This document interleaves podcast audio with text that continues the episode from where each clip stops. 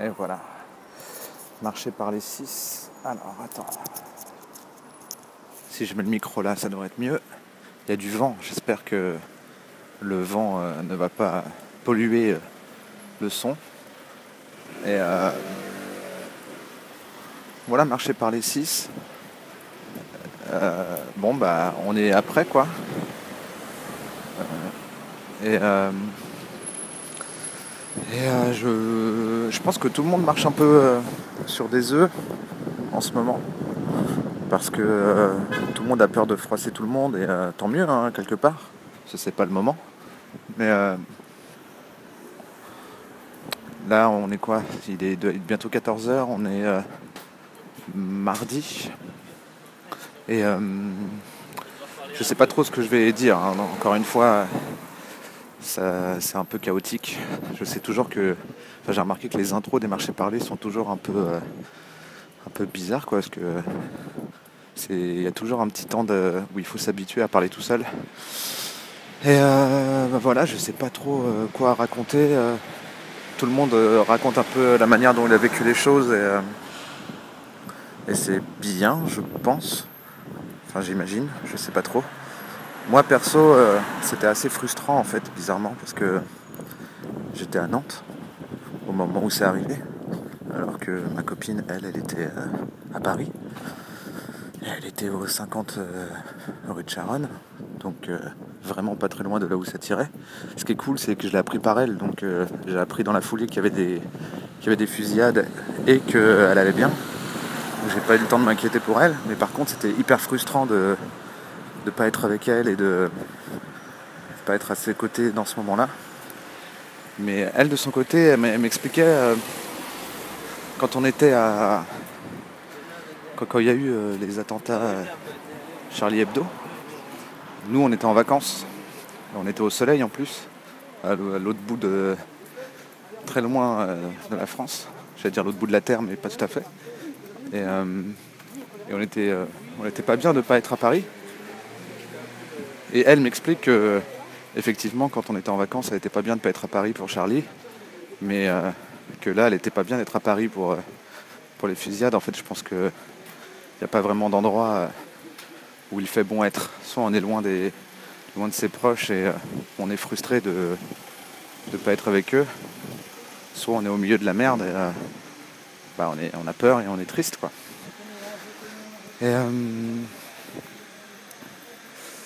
Euh, et voilà. je sors d'un tweet là, je viens de tweeter, puisque c'est ma grande passion, hein. je viens de tweeter, il faut même pas peur, il faut qu'on fasse tout comme avant, qu'on vive comme avant, sinon les méchants ils ont gagné. Un mec fait une blague. Ta gueule, c'est trop tôt. Voilà à peu près ce que j'ai tweeté récemment, en tout cas là au moment où je parle. Et euh, voilà quoi, je crois que ça rejoint un peu ce que j'avais dit dans Marché par les 1. C'est que il faut continuer de rigoler. Enfin, si on n'a pas envie, il faut pas le faire. Hein. Je dis pas forcez-vous à rire. Mais euh, je pense que c'est important. D'ailleurs, on était à Nantes pour le spectacle de Kian. Et euh, Kian a décidé de jouer. À Nantes, on pouvait.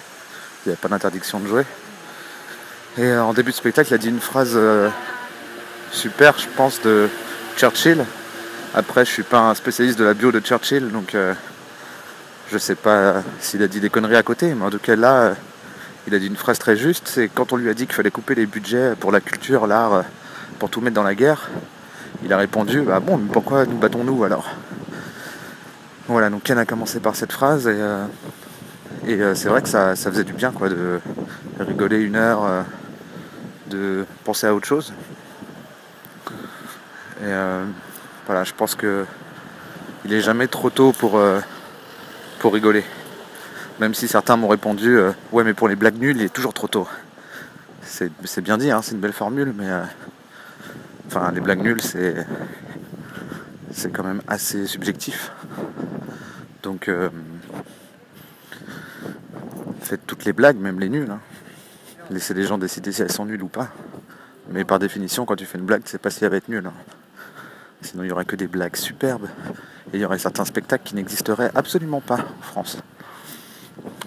Voilà. De toute façon, des blagues qui euh, mettent tout le monde d'accord, il y en a très peu. Donc, euh, c'est pas une raison pour faire des blagues qui met personne d'accord, mais il y, a un entre-deux, et cet entre-deux il est flou. Euh, j'ai tweeté autre chose aussi, un tweet un peu agressif, il faut le dire, euh, où je disais que les terroristes du monde entier écoutaient, nous écoutaient chanter la Marseillaise en claquant des doigts et en remuant la tête et en disant putain elles sont super ces paroles. Bon, pareil, euh, plein de gens me sont tombés dessus. D'autres gens sont d'accord avec moi, hein, mais je trouve ça toujours plus intéressant de parler des gens pas d'accord avec soi que des gens d'accord avec soi. Sinon après bon on se branle quoi. Les gens pas d'accord euh, expliquent que tu te trompes, le sang impur, euh, c'est du deuxième degré entre guillemets. C'est une ironie pour dire que bah, les gens qui se battaient à ce moment-là, on disait qu'ils avaient le sang impur, contrairement à, ceux euh, qui, ont, euh, qui sont tombés. Euh, et, j'avais bien compris ça. En fait, je pense que c'est juste que quand on n'est pas d'accord avec quelqu'un, on préfère imaginer qu'il est bête. Je comprends hein, les paroles de la Marseillaise. Je les ai appris au collège. On me les a expliquées au collège. Et mon problème c'est pas ça, mon problème c'est pas qu'il y ait sang impur, race, je sais pas quoi, enfin c'est pas pas le lexique hein, qui me qui me dérange dans la Marseillaise. C'est euh, le fait que le fait que pardon parce qu'en même temps je traverse euh, à l'arrache. J'aimerais pas me faire écraser, ce serait bête. Quitte à mourir en ce moment, autant euh, mourir. enfin bon, c'est compris quoi. je vais pas faire cette blague. Et et je disais quoi? Oui, je disais que moi, ce qui me dérange dans la Marseillaise, c'est que c'est construit que sur euh, le fait d'attaquer un ennemi. C'est ultra violent, à mon sens. J'ai jamais aimé la Marseillaise. C'est pas parce qu'il y a eu des attaques que tout d'un coup, j'ai relu la Marseillaise et je me suis dit ah merde, elle est nulle. C'est que ça fait très longtemps que je dis c'est super violent. Il y a des gars qui le disent euh, depuis longtemps, enfin plein de gens même. Je veux dire, euh, on passe notre temps à dire. Bah, typiquement l'hymne à la joie. Bon, l'hymne à la joie, voilà, c'est l'Europe. On, est bien au courant que ces frappes, euh, elles frappent l'Occident en général, l'Europe aussi. Et surtout, euh, c'est pas que la France. On s'y intéresse un peu plus parce que là, euh, c'est la France qui, a subi des attaques. Mais l'hymne à l'amour, c'est quand même beaucoup plus. l'hymne à la joie, pardon. L'hymne à l'amour, c'est Edith Piaf. L'hymne à la joie. L'aude à la joie, alias l'hymne à la joie. C'est bah, l'hymne européen et il est beaucoup plus rassembleur. Après, il se trouve que je suis pas croyant et qu'il est beaucoup question des enfants de Dieu et de Dieu, etc. Mais bon, quitte à chanter un truc, je préférerais qu'on chante, chante euh, l'hymne à la joie. Même s'il y a Dieu dedans, moi ça me va. Ne serait-ce que pour, euh, que pour euh, dire symboliquement, le Dieu dont on parle, c'est pas le même que le vôtre. J'ai l'impression que, que, que ce serait beaucoup plus normal. Je veux dire, la plupart des gens autour de moi, et les gens qui ont subi euh, ces attaques de plein fouet appellent euh, à, la, paix, entre guillemets, appellent à, la fraternité, appellent au rassemblement. Et euh, c'est pas du tout les paroles de la Marseillaise. Quoi. Le, le, contexte historique, je l'entends complètement. Le fait que ce, ce texte soit le point de départ de tout ce qu'on a pu développer en France après, je l'entends complètement. Mais on n'est pas figé. Je veux dire, il euh, y a un mec qui s'appelle Daz. Daz, c'est un chroniqueur euh, sur 404 qui me répondait en disant euh, qu'il n'était pas d'accord. En gros, hein, je résume, je voudrais pas trahir son, propos, mais voilà. Et que quand je parlais de faire évoluer la Marseillaise, il me disait Ouais, mais dans ce cas-là, on met aussi le Minitel, tu vois, la Twingo. Et, je suis, suis, pas d'accord, surtout que c'est le premier à dire qu'il faut faire évoluer les choses. Euh, dans ses chroniques, euh, il parle du clavier AZERTY. Pour moi, c'est ça, c'est que le clavier AZERTY, bah, il y a une histoire. la comparaison est un peu houleuse, mais, euh, mais je crois qu'on voit où je vais en venir, j'espère en tout cas. Le clavier AZERTY, c'est de la merde.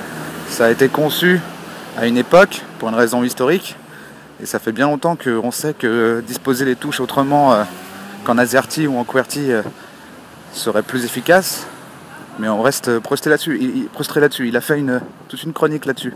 Moi, je parle pas de supprimer la Marseillaise et de dire que c'est de la merde. Je parle de chanter autre chose ou la chanter autrement, mais euh, de pas chanter aux armes citoyens, quoi. En fait, ce qui m'embête, je crois, le plus euh, avec la Marseillaise, c'est que un terroriste, euh, les mecs qui se sont fait exploser là, qui ont tué des gens, ils peuvent complètement l'écouter et s'identifier à cette chanson. Après, chacun, effectivement, fait l'interprétation qu'il veut. Mais pour moi, à partir du moment où euh, tu peux te dire, ah bah voilà, c'est eux, c'est nous, on nous dit qu'on a le sang impur, c'est nous euh, qui allons prendre les armes, c'est nous euh, qui allons faire tomber euh, l'impérialisme euh, occidental, patati patata. À partir du moment où ils, où ils sont, pour moi, ils sont, c'est tout à fait possible qu'ils écoutent la Marseillaise en disant putain, ils ont trop raison, faut qu'on tue nos ennemis. Je suis pas chaud, voilà.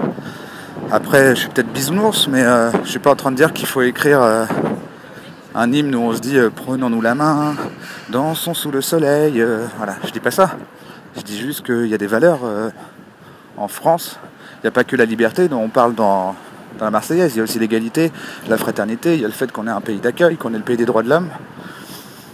Et voilà. Bon, ça c'était une petite parenthèse. J'ai essayé de m'expliquer sur Twitter, mais bon, je me fais, je me fais, je me fais du mal vu que j'aime bien débattre sur un truc où on peut parler qu'en 140 caractères, avec des gens qui te retweetent qu'à moitié et des gens qui te répondent, qui te répondent plus, et des conversations sans fin et des mentions. Je sais pas pourquoi je fais ça d'ailleurs, mais bon, je trouve que c'est quand même un bel espace de débat, malgré tout. Et euh, donc voilà, là, je, je vois bien que ma, ma pensée a filé, euh, a fait des petits rebonds. Après, bon, c'est le principe de marcher parler. Et, euh, euh, et- là maintenant je fais juste que observer ce qu'est un marché parler, ce qui est encore plus chiant que ce que je faisais avant. Et ça, je dois dire que je m'y attendais pas. Et c'est aussi ça la beauté du marché. Oh, je l'ai fait encore, la beauté du marché parler. Et, euh, enfin, voilà, on est, euh, on n'est pas très longtemps après, après les attaques et, et je pense que c'est intéressant de savoir comment, euh, comment chacun gère. euh, la situation, la peur. euh, Là, bah là, voilà, je suis en train de marcher. Je vais, je vais valider l'étalonnage des prochains épisodes de Bloqué. Alors, bien entendu, ça paraît, ça paraît très futile comme, comme activité, mais enfin voilà, c'est ce que je disais tout à l'heure. C'est il faut continuer de vivre, comme on dit. Et, euh, et donc, je disais, euh, comment est-ce qu'on vit euh, l'après? Et moi j'ai décidé de vivre l'après, je suis assez, je suis assez pragmatique, comme, pra- pragmatique pardon, comme garçon. C'est-à-dire que si j'ai peur, j'essaie de ne pas avoir peur trop longtemps, j'essaie de me raisonner. Enfin voilà, c'est très cartésien, je sais que tout le monde n'est pas comme ça et qu'il n'y a pas une meilleure façon de faire qu'une autre. Mais je vais partager la mienne. La mienne c'est que on va mourir tous à un moment ou à un autre.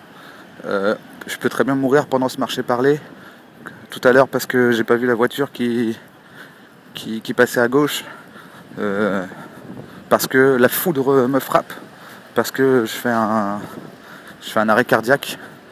Enfin voilà, euh, je peux mourir de, de mille façons à, à tous les moments et je pense que on le sait déjà. On est au courant de cette information. Là, il se trouve qu'on est mis face à ça parce que nos proches. j'ai eu de la chance entre guillemets. J'ai pas perdu de proches, juste les proches de certains proches. Parce qu'il faut savoir que ces quartiers-là, euh, pour ceux qui ne sont pas parisiens, ces quartiers-là, c'est là où on est, quoi. Les gens que vous écoutez, euh, j'imagine que si vous m'écoutez, vous écoutez euh, aussi mes copains. Les gens que vous écoutez, les gens que vous voyez à la nuit originale, enfin les gens qui sont dans mes podcasts, les gens avec qui je travaille, on a tous bu des coups sur ces terrasses-là, on a tous euh, fait des soirées euh, au Bataclan. euh, et donc, oui, il y a beaucoup de gens qui sont, morts. Et, on était liés à eux, quoi. Ça, m'avait déjà fait ça un peu avec Charlie Hebdo. Parce que euh, on n'était qu'à 1 degré ou 2 degrés de séparation de ces gens-là. Là, on est vraiment à 1 degré, voire moins. Pour certains de mes proches, ils sont en direct. C'est des amis, des gens de leur famille qui sont, qui sont morts. Et donc là, on, oui, on flippe. Et c'est normal. Je suis pas complètement d'accord. Je comprends pourquoi on le dit. hein. Je comprends pourquoi on dit même pas peur. Je suis pas complètement d'accord. La vérité, c'est qu'on a peur. Et qu'il va falloir gérer cette peur euh, chacun à notre façon. Et euh, donc voilà, c'est en introduction de ce que j'allais dire, c'est comment je gère ma, ma peur. Pourquoi j'essaie. Qu'est-ce qui fait que là j'ai assez pas peur pour euh, marcher dans Paris et, et m'enregistrer en train de parler pour aller bosser quoi. Et ce qui fait que j'ai pas peur, c'est ce que je disais, c'est qu'on peut mourir à tout moment, et qu'on le savait déjà avant, et donc voilà, que ce soit la foudre ou un mec qui débarque avec une calache, on peut mourir à tout moment. Et, et ça m'aide quoi. Ça m'aide de me dire ça, ça m'aide de me dire bah vu qu'on peut mourir à tout moment, il faut vivre. Parce que si on reste enfermé chez soi et puis qu'on finit par mourir, on aura juste été un mec enfermé chez, lui quoi. Euh, je dis pas de prendre des risques inconsidérés, je dis pas de qu'il y a une fusillade en bas, de descendre et euh, de dire même pas peur. Je parle juste de de pas bah, c'est bateau hein, mais c'est complètement vrai, de pas laisser gagner la terreur. Et, euh, et c'est compliqué parce que tout le monde n'est pas tout le monde n'est pas égal sur ce, sur ce point-là. Euh, enfin voilà, on a tous passé euh, notre nuit à envoyer euh, des messages à tout le monde en disant est-ce que ça va? Forcément, on n'est pas dans le même état d'esprit que la veille. enfin voilà, je, je, perds un peu mes mots. Le, le, problème, entre guillemets, c'est que je mets beaucoup de choses entre guillemets aujourd'hui. C'est ça que j'appelle marcher sur des œufs. Le problème, si on peut appeler ça un problème, c'est que c'est difficile de parler d'autre chose. J'ai pas du tout envie euh, d'expliquer. Alors, l'étalonnage, qu'est-ce que c'est? Mais d'ailleurs, j'en ai pas envie, mais je vais le faire. L'étalonnage, qu'est-ce que c'est? Alors, en fait, bloqué, euh, on tourne euh, des sessions de, Voilà, il y a des sessions de tournage, on tourne une trentaine d'épisodes par session pendant une semaine, qu'on a écrit au préalable, bien entendu. Et en fait, on est dans un flux, c'est-à-dire qu'il faut en livrer trois par semaine au petit journal. Et donc euh, l'étalonnage, euh, euh, c'est de la post-production. C'est-à-dire qu'une fois qu'on a fait le montage, qu'on a décidé l'ordre des séquences, à quel moment elle s'arrête, à quel moment la séquence suivante commence, on passe par un, technicien qui, dont le travail est d'étalonner. Alors l'étalonnage, il y a deux fonctions. La première, qui est un peu moins importante d'en bloquer, puisque le plan est toujours le même, et que l'éclairage est toujours le même, c'est euh, de faire en sorte que les images soient cohérentes les unes avec les autres. Quand vous regardez une vidéo amateur et que vous vous dites Ah, ça fait amateur, c'est souvent pour deux raisons. C'est souvent des raisons de post-prod, en dehors de comment les gens jouent et comment c'est réalisé. Mais souvent, c'est une question de post-prod, c'est le mix et l'étalonnage. Le mix, c'est euh, raccorder euh, toutes les voix, toutes les ambiances sonores pour qu'elles soient au même niveau et que ce soit compréhensible. Et l'étalonnage, c'est la même chose pour la colorimétrie des images en fait. C'est-à-dire qu'une caméra, en fonction de la lumière, en fonction de la position dans laquelle on est, en fonction du maquillage, en fonction d'un tas de trucs, ne va pas euh, prendre la lumière de la, même façon. Ce qui fait que il peut avoir un plan qui est un peu froid, donc froid, euh, c'est-à-dire un peu bleuté. Il peut avoir un plan qui est un peu plus chaud. Et euh, quand deux personnes parlent et que l'image va de l'une à l'autre, ce qu'on appelle souvent un champ contre champ, pour temps c'est un champ contre champ, s'il y en a un qui est un peu bleu, un qui est un peu un peu rouge, un peu chaud. C'est un peu un qui est un peu froid, un qui est un peu chaud. Et eh ben, même si on n'est pas spécialisé là-dedans et qu'on n'est pas euh, au fait de ce qu'est l'étalonnage, il y a un truc inconsciemment dans le cerveau qui nous dit ah ah oui non là c'est je me rends compte que c'est du c'est de la fiction, je me rends compte que c'est pas vrai, c'est pas réaliste. Et euh, c'est extrêmement important et c'est un c'est un travail qui est pas du tout fait euh, enfin qui est pas du tout visible entre guillemets par euh, l'ensemble du public. Et il en va de même du mix.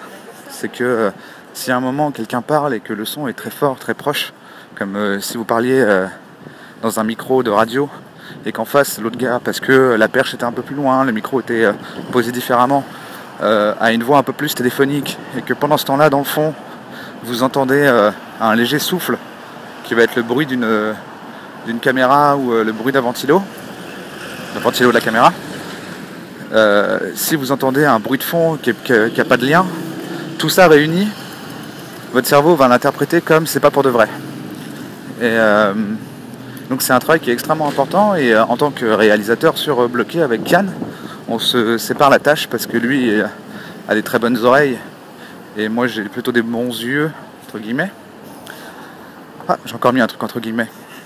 Et, et du coup, lui, va valider le mix. D'ailleurs, je l'ai un peu carotté parce que c'est beaucoup plus simple euh, l'étalo que le mix. Et euh, moi, j'ai validé l'étalo. Donc là, c'est ce que je vais faire. Je vais aller voir une trentaine d'épisodes pour vérifier que tout va bien au niveau de, l'étalonnage. L'aspect artistique dont je parlais, là je parlais surtout de l'aspect technique de l'étalonnage et du mix. L'aspect artistique, c'est tous les choix artistiques qui vont être faits, c'est-à-dire que on peut donner une attention complètement différente à une image en la réchauffant un peu, en la refroidissant un peu.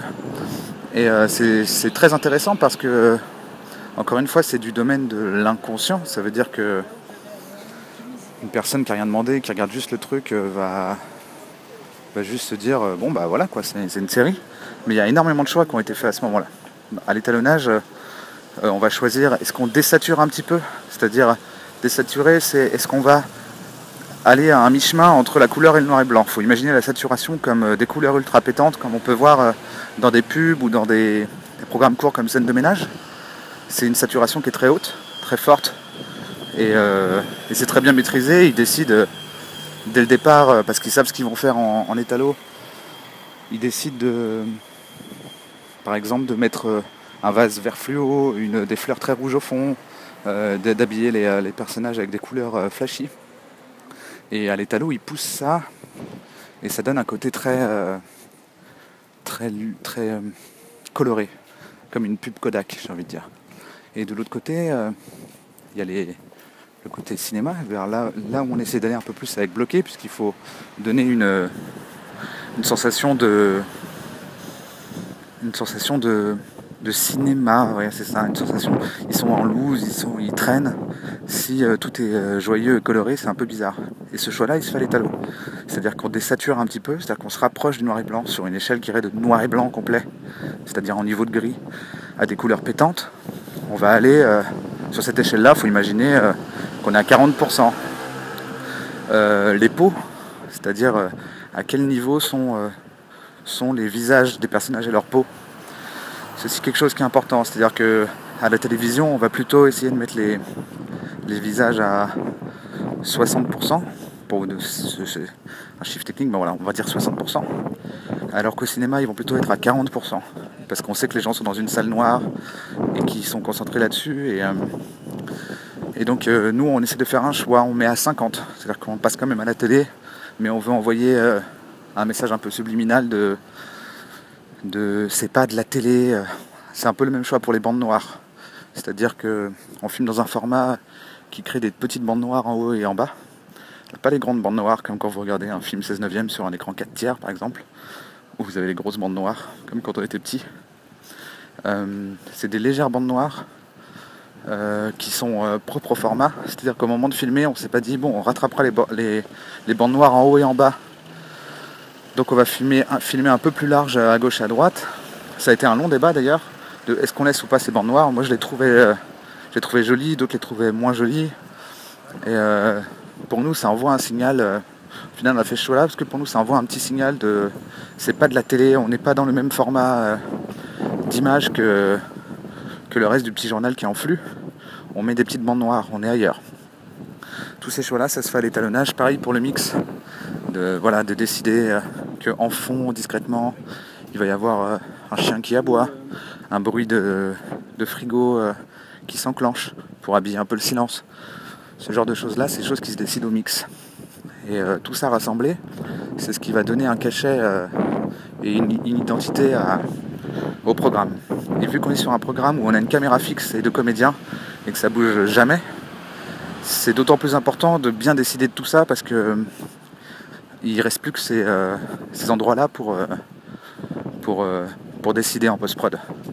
En pré-prod, il y a un choix au niveau des. un choix qui est fait au niveau des, de la déco par exemple. La déco est, très bien, ce choix, la déco accessoire, voilà, des murs un peu salis. tout ça c'est pour enlever un effet, une sensation d'être en studio. Nous, notre but c'était vraiment que les gens pensent que, que ça se passait dans un, dans un vrai appartement. Euh, voilà, moi ça m'a fait du bien de parler de l'étalot. Ça m'a donné envie d'y arriver. Et comme je suis en train de me perdre, comme à chaque fois que je fais un marché parler, je vais vous laisser là. Et, euh, voilà, euh, merci de m'avoir écouté. Et, je partage votre, vos peurs et, et votre peine. je crois que c'est à peu près tout ce qu'on peut dire. Voilà, bonne bonne journée à vous et continuez de vivre et faites des blagues, on en a bien besoin. Justement parce qu'en ce moment, la situation est pas marrante. Alors soyez marrants.